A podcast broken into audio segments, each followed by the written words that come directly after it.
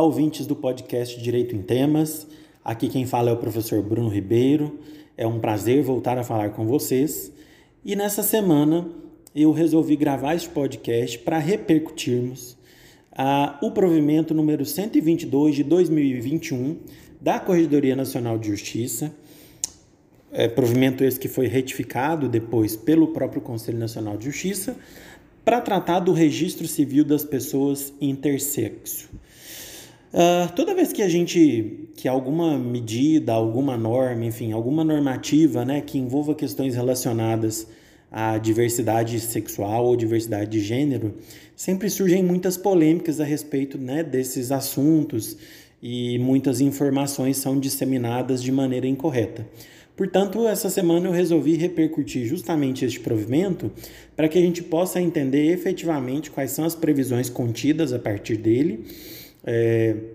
como passa a funcionar a partir de então o registro civil das pessoas intersexo e então é, abordar também algumas questões, algumas consequências jurídicas que derivam a partir daí, ok? Ah, como primeiro tópico da nossa conversa, a gente precisa pensar a respeito do que é intersexo. Ah, uma das primeiras e mais comuns perguntas que se fazem aos pais quando há o nascimento né, de um bebê é a pergunta clássica: é menino ou menina? E essa é uma pergunta que, embora uh, geralmente é, feito de forma inocente, de maneira inocente, porque já é uma cultura que está enraizada né, no, no nosso cotidiano coletivo, uh, essa pergunta ela carrega em si uma primeira importante implicação do âmbito social para a vida do bebê, para a vida da criança, que é o seu gênero, a identificação do seu gênero, que é, na verdade, o nosso primeiro identificador, o primeiro grande marco da nossa identidade enquanto pessoa.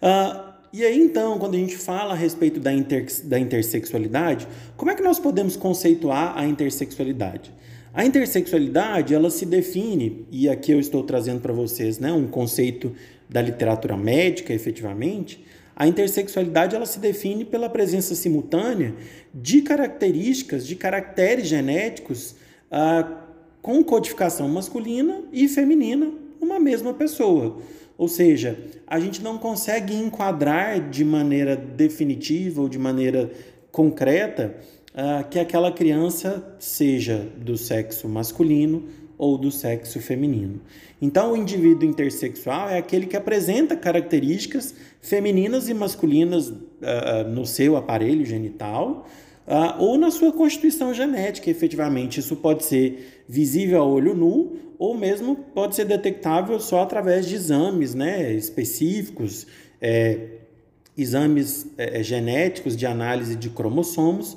mas né, o indivíduo, a pessoa intersexual é quem então transita pelas duas, pelos dois gêneros, que têm ao mesmo tempo características masculinas e femininas. Ah, isso sempre foi uma, uma grande. A intersexualidade sempre foi uma situação que causou, sempre causou muita repercussão social. Ah,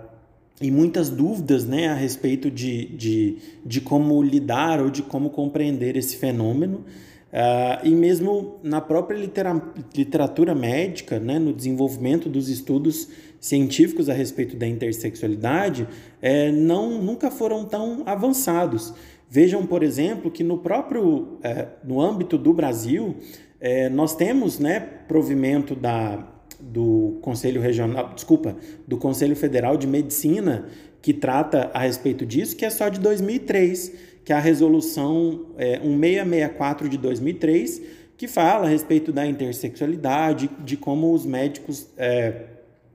devem lidar do ponto da perspectiva médica, né, de terapias que podem ser é, utilizadas ou implementadas junto à pessoa intersexual para que ela tenha efetivamente o desenvolvimento né, é, das suas características genéticas e das suas características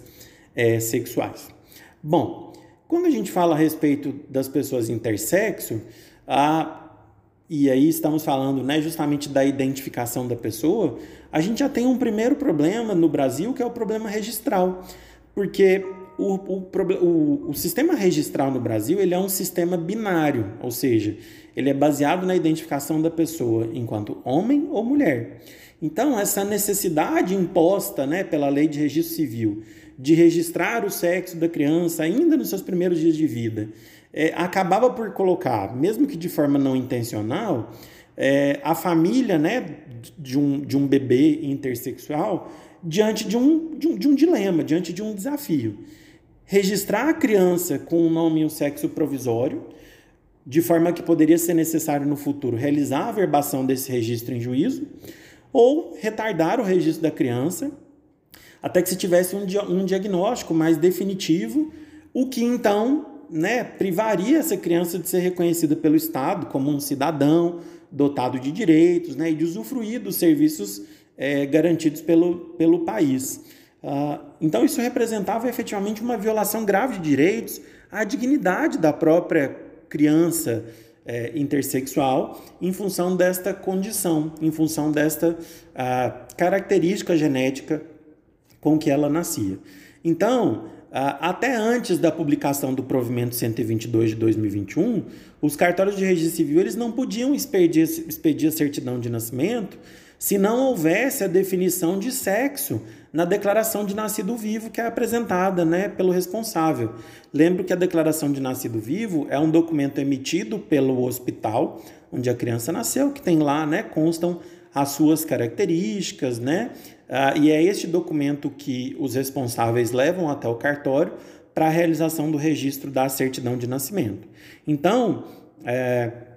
havia necessidade de, na declaração de nascido vivo, a estar registrado expressamente qual era o sexo da criança. E se não houvesse essa definição de, de, de sexo na declaração de, de, nascido vivo, isso gerava um problema. Então, é, nessas hipóteses né, em que eventualmente não se fazia esta declaração, essa definição de sexo na declaração de nascido vivo, era necessário que a família ingressasse com um processo judicial para poder efetivar o registro da criança, é, o que fazia com que ela ficasse sem a certidão de nascimento até essa definição. Ainda mais, né, é, é nós conhecemos a morosidade do Poder Judiciário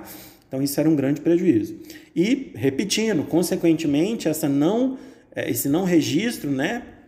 essa não lavratura da certidão de nascimento, é, efetivamente prejudica o acesso a direitos fundamentais desta criança. Então, né, no, no, no âmbito da saúde, da possibilidade de matrículas em, de creches ou escolas públicas, enfim, acessos a serviços públicos e mesmo serviços privados em geral. Pois bem, ah, Para resolver essa situação, ah, foi então, houve então a, a promulgação do provimento 122 de 2021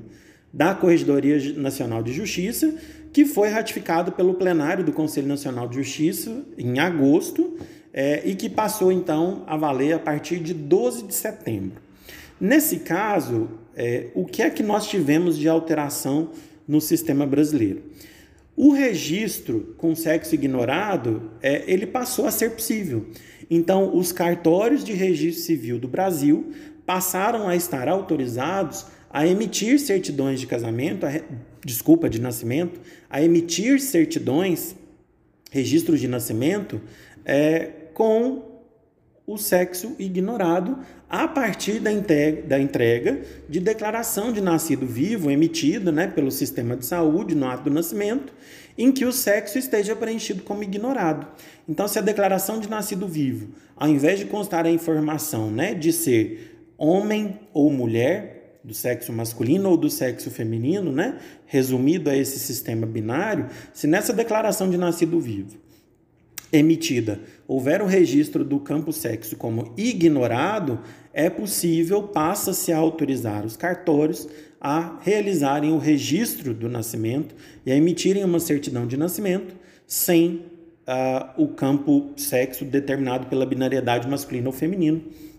Então esse foi o sistema que se mudou. Inclusive a partir disso, é, os cartórios eles devem orientar a família para a utilização de um nome neutro. Uh, mas, obviamente, né, essa orientação, o, o aceite desta orientação é uma faculdade dos responsáveis pela criança. Mas utilizar um nome neutro justamente para evitar é, que se a partir do nome se queira enquadrar aquela criança, né, como do sexo masculino ou do sexo feminino. Bom, aí vocês vão se perguntar, Bruno, se então lá no sexo nós teremos o sexo como ignorado, como é que fica a definição é, relacionada ao sexo da pessoa, a identidade de gênero do sujeito enquanto masculina ou quanto feminina? Essa opção, pessoal, vai ser feita de forma posterior. Então, posteriormente, haverá a possibilidade de registrar uma nova designação né, do sexo é, e, e, e, até, eventualmente, a mudança do prenome da pessoa para se adequar a essa condição. E isso pode ser feito pelos pais ou responsáveis do menor ou até pela própria, pelo próprio é, é, indivíduo, pela própria pessoa, até os 18 anos. Aqui ficando a observação de que quando essa opção for realizada, se ela for feita e o menor tiver mais de 12 anos, existe a necessidade de consentimento dele, de anuência dele, ok? Então, até os 18 anos, há a possibilidade que a pessoa vá até o cartório acompanhada de seus pais ou responsáveis e ela faça, então, futuramente, a partir do momento em que ela desenvolve as suas características é, é, pessoais predominantemente masculinas ou femininas, e que, né, é, no mais das vezes durante este período, haverá uma série de intervenções médicas para que haja realmente essa adequação ao gênero masculino ou feminino, e então, posteriormente, ela poderá ir ao cartório e fazer, então, a opção, uma nova designação do seu sexo, aí sim já dentro do sistema binário masculino ou feminino, com a possibilidade inclusive de mudança do prenome. Chama a atenção de vocês que essa, essa primeira opção ela é gratuita. Então, né, quando vai até o cartório para poder fazer a opção é, por um novo nome, se houver interesse pela definição, né, pela designação do sexo,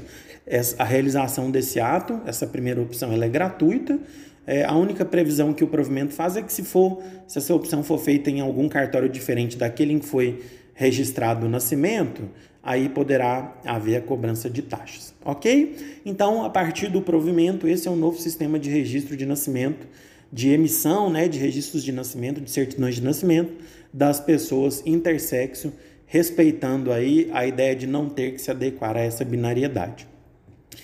Uh, Quais são as consequências né, decorrentes a partir disso? Primeiro, pessoal, a gente tem que ressaltar a importância do provimento porque é um provimento que traz garantia de dignidade. Ah, quando falamos a respeito da intersexualidade, portanto, né, de uma não definição imediata ah, do sexo da pessoa, né, do gênero daquela pessoa, a gente precisa pensar é, que, no mais das vezes, isso pode ser utilizado como é, é, fator de preconceito, porque Pode ser que os pais ou responsáveis façam a opção, por exemplo, por um nome e pelo registro do sexo como masculino, e na verdade aquela pessoa se identificará como do sexo feminino. Portanto, essa é, o, o provimento ele acaba por garantir dignidade. E aqui nós estamos falando inclusive de respeito a direitos da personalidade. Quando a gente fala a respeito do direito a autonomia privada e do direito fundamental à autodeterminação, do direito à identidade, e muitas vezes nós temos também aqui o respeito ao direito é, personalismo e à integridade física, porque no mais das vezes, né, se os pais registram é, aquele, aquela criança como masculino e ali atribuem um nome é, característico né, de, de homem, Pode ser que haja intervenção na integridade física, né, cirurgias que busquem é, qualificar aquele, aquela criança, aquele sujeito como homem. Então, nós temos efetivamente um, um provimento que busca garantir dignidade para as pessoas intersexuais. Quando a gente fala da intersexualidade, há alguns problemas práticos que decorrem a partir daí, embora o próprio provimento diga que há necessidade de fazer a opção até os 18 anos de idade, mas obviamente que essa não binariedade, né, o fato de a pessoa eventualmente não se encaixar é, no padrão masculino ou feminino, pode trazer alguns problemas práticos, porque nós temos questões relacionadas ao nosso sistema jurídico que demandam o reconhecimento né, da, da identidade de gênero do sujeito, de ele ser homem ou de ele ser mulher. Então, quando a gente fala de questões relacionadas a alistamento militar obrigatório, a própria questão do, do, do sexo influenciando no, na idade para aposentadoria no sistema da Previdência, a própria influência do gênero nas questões criminais, como, por exemplo, é, o crime de feminicídio ou os crimes de violência doméstica contra a mulher, tudo isso dependem da qualificação jurídica da pessoa, do sujeito como homem ou como mulher. E no mais das vezes, não havendo a opção, né, no caso da pessoa intersexo, nós podemos ter algumas problemáticas decorrentes a partir daí. Não me parece que essas problemáticas justifiquem o não amparo das pessoas intersexo dentro da nossa legislação, lhes dando o direito de escolha, de opção, de direito à autodeterminação e, portanto, acredito que o provimento realmente tenha sido muito feliz nesse sentido e é óbvio que o sistema jurídico ele sempre vai evoluir para encontrar soluções para essas questões que neste momento parecem tormentosas, mas que à medida em que forem melhor discutidas, tanto a doutrina quanto a jurisprudência e quem sabe até o próprio legislador podem apresentar soluções para essas problemáticas jurídicas que surgem a partir do reconhecimento das pessoas é, intersexuais. Espero que tenham gostado, espero que tenham aprendido e nos vemos logo mais em um próximo episódio do podcast. Um grande abraço a todos.